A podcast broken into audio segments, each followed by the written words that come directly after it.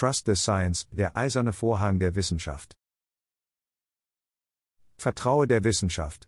Ein unaufhörlicher Refrain, der durch die Medien erschallt, wie die Gebete der Mönche, die ihre Mantras in den Tempelhallen rezitieren. Doch das Vertrauen in die Wissenschaft schwindet dahin wie der Dunst des Morgens, der von der Wärme der aufgehenden Sonne verzehrt wird. In einer Welt, in der die Macht in immer weniger Händen liegt, wirken politische Entscheidungsträger, Medien und Wissenschaftler in ihren mit Narzissmus vergoldeten Elfenbeintürmen unantastbar. Sie wähnen sich sicher auf ihrem Thron der moralischen Ideologie und unterdrücken die Wahrheit ganz wie es ihnen gefällt. Sie verbreiten Lügen, um ihre Agenda durchzusetzen und ihre Macht zu erhalten. Aber die Wahrheit ist unbesiegbar und wird schließlich ans Licht kommen, die Türme werden fallen und die Macht wird in die Hände des Volkes zurückkehren. Die politischen Entscheidungsträger, die Medien und die Wissenschaft selbst werden immer häufiger dabei ertappt, Fakten zu unterschlagen und offensichtliche Lügen zu verbreiten. Die Pandemie hat die Schwachstellen der demokratischen Institutionen aufgedeckt und das Vertrauen der Bevölkerung bis ins Mark erschüttert. Doch es gibt noch einen weiteren, tiefer liegenden Grund für das Misstrauen gegenüber der Wissenschaft. Die Tatsache, dass viele veröffentlichte Studien und wissenschaftliche Erkenntnisse später als falsch oder übertrieben entlarvt werden. Dies wurde von renommierten Wissenschaftlern wie John Ioannidis und Richard Horton vorgebracht und durch zahlreiche Studien unterstützt. Es ist ein Problem, das das Vertrauen in die Wissenschaft untergräbt und es schwierig macht, die wahre und valide Wissenschaft von der schlechten zu unterscheiden. Diese Probleme, in Verbindung mit Interessenkonflikten, Publikationsverzerrungen und fehlenden Replikationen, haben das Vertrauen in die Wissenschaft untergraben, und es erfordert die Anstrengungen von Wissenschaftlern, Politikern und Medien, es wiederherzustellen. Es ist eine Herausforderung, die so groß ist wie die Wissenschaft selbst, aber die Bemühungen müssen unternommen werden, um die Wissenschaft als vertrauenswürdige Quelle für die Wahrheitssuche wiederherzustellen. Kamran Abbasi, leitender Redakteur des BMJ, äußert seine Besorgnis. Politiker und Regierungen unterdrücken die Wissenschaft. Sie tun dies im öffentlichen Interesse, sagen sie, um die Verfügbarkeit von diagnostischen Behandlungen zu beschleunigen. Sie tun dies, um Innovationen zu fördern und Produkte in noch nie dagewesener Geschwindigkeit auf den Markt zu bringen. Beide Gründe sind zum Teil plausibel. Die größten Täuschungen haben ein Körnchen Wahrheit in sich. Aber das zugrunde liegende Verhalten ist beunruhigend. Die Wissenschaft wird aus politischen und finanziellen Gründen unterdrückt. Covid-19 hat staatliche Korruption im großen Stil entfesselt, und das ist schädlich für die öffentliche Gesundheit. Zitat Ende. Politiker und Regierungen unterdrücken die Wissenschaft im Namen einer schnelleren Verfügbarkeit von Diagnosen und Behandlungen und der Förderung von Innovationen. Diese Unterdrückung ist jedoch schädlich für die öffentliche Gesundheit und wird von politischen und finanziellen Interessen geleitet. Die Covid-19-Pandemie hat gezeigt, wie der medizinisch-politische Komplex in Notfällen manipuliert werden kann, und die Pandemiebekämpfung im Vereinigten Königreich hat mehrere Beispiele für die Unterdrückung von Wissenschaft und Wissenschaftlern geliefert. Es ist wichtig, dass sich Politiker bei ihren politischen Entscheidungen von der Wissenschaft leiten lassen, aber nur, wenn die Wissenschaft frei von politischer Einmischung überprüft werden kann und das System transparent ist und nicht durch Interessenkonflikte beeinträchtigt wird.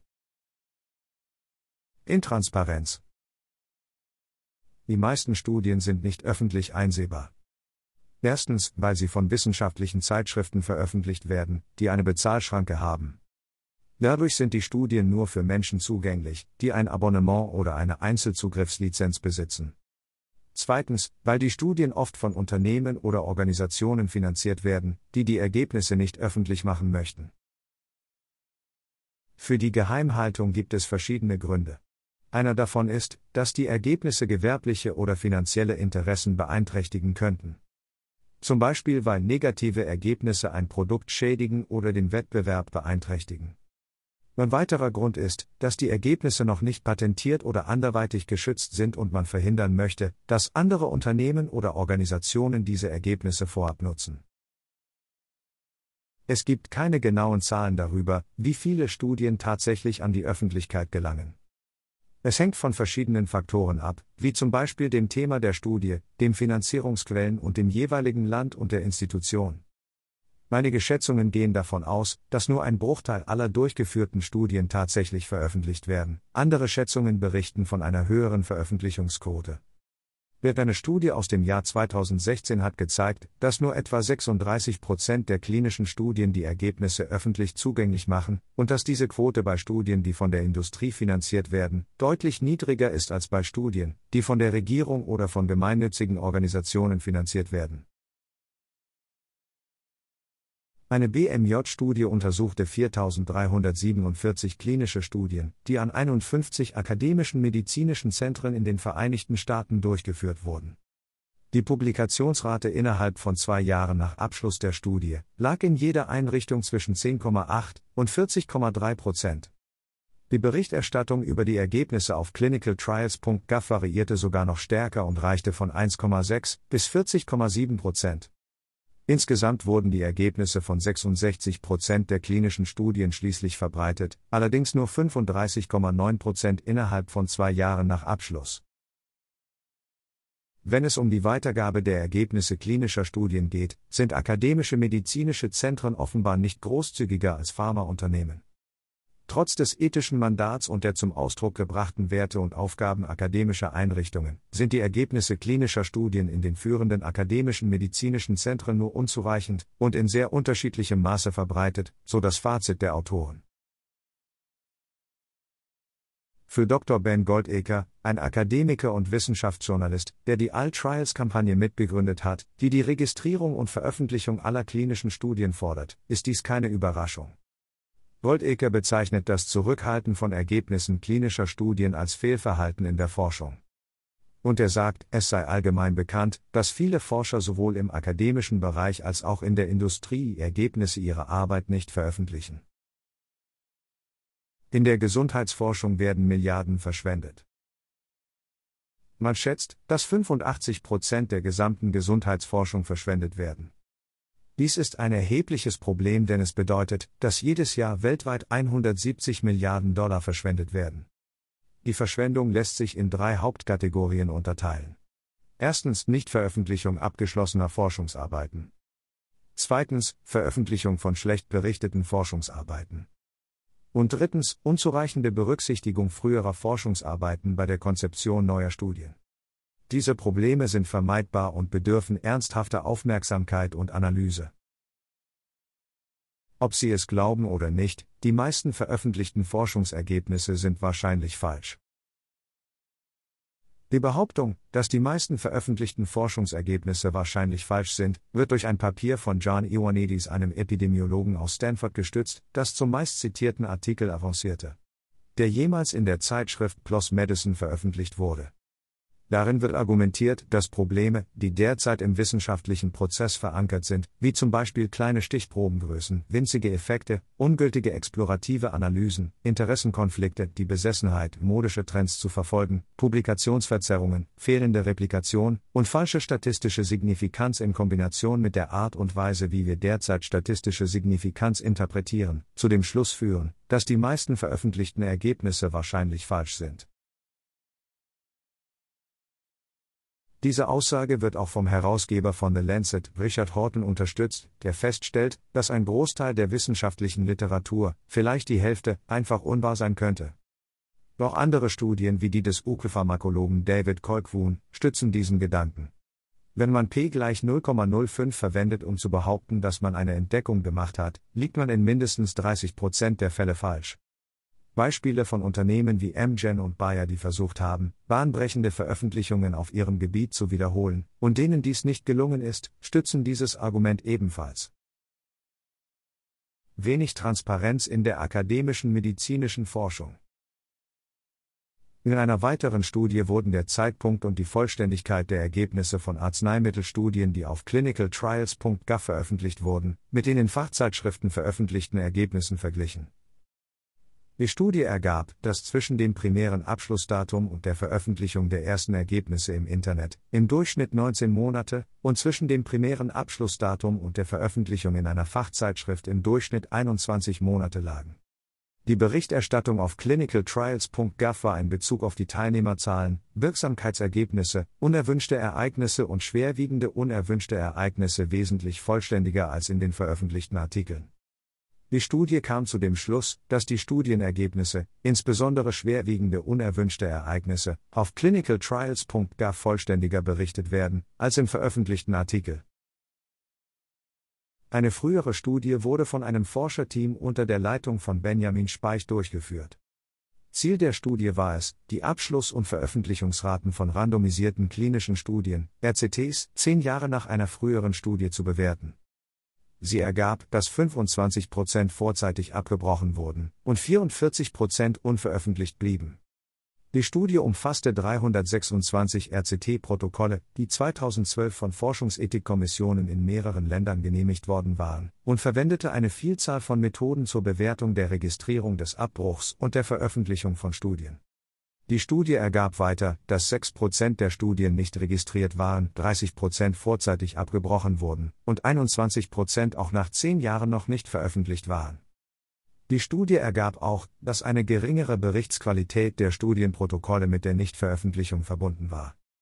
Die Studie kommt zu dem Schluss, dass sich die Rate der vorzeitigen Studienabbrüche nicht verändert hat und die Nichtveröffentlichung von RCTs nach wie vor ein Problem darstellt, so dass weitere Anstrengungen zur Verbesserung der Effizienz und Transparenz der klinischen Forschung erforderlich sind.